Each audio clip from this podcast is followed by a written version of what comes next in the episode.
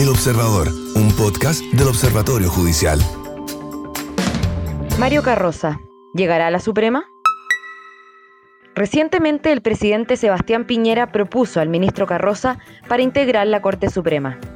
¿Pero llegará el ministro Mario Carroza a la Corte? Es difícil dar una respuesta categórica, considerando los últimos episodios, como el ocurrido con la ministra Dobra Lucic y en especial el fallido nombramiento del juez Raúl Mera, donde las visiones ideológicas pesaron más que el mérito judicial del candidato. Lo primero es saber quién es el juez Carroza.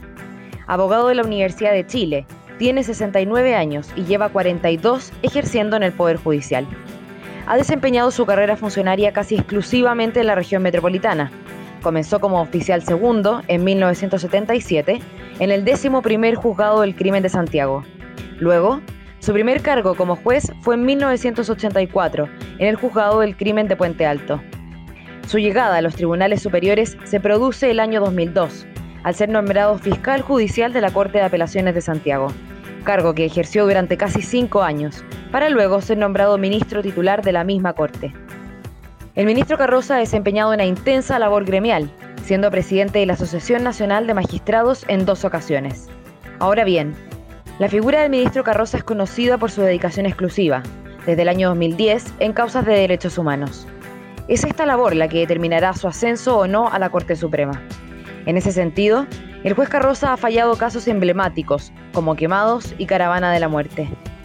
Dado el sistema implícito de cuotas en la Corte Suprema, será fundamental la apreciación que los propios senadores de oposición tengan sobre el trabajo del ministro en la investigación y resolución de tales delitos. Sin embargo, al requerir el voto de dos tercios de los senadores en ejercicio para ser electo, un antecedente relevante será la evaluación que tengan los propios parlamentarios del oficialismo sobre el desempeño del juez Carroza en la persecución de los condenados por el asesinato del senador Jaime Guzmán. Si bien por lo general la presentación de un ministro al Senado cuenta con los votos para su nombramiento, los últimos vaivenes de la política no aseguran que ello ocurra.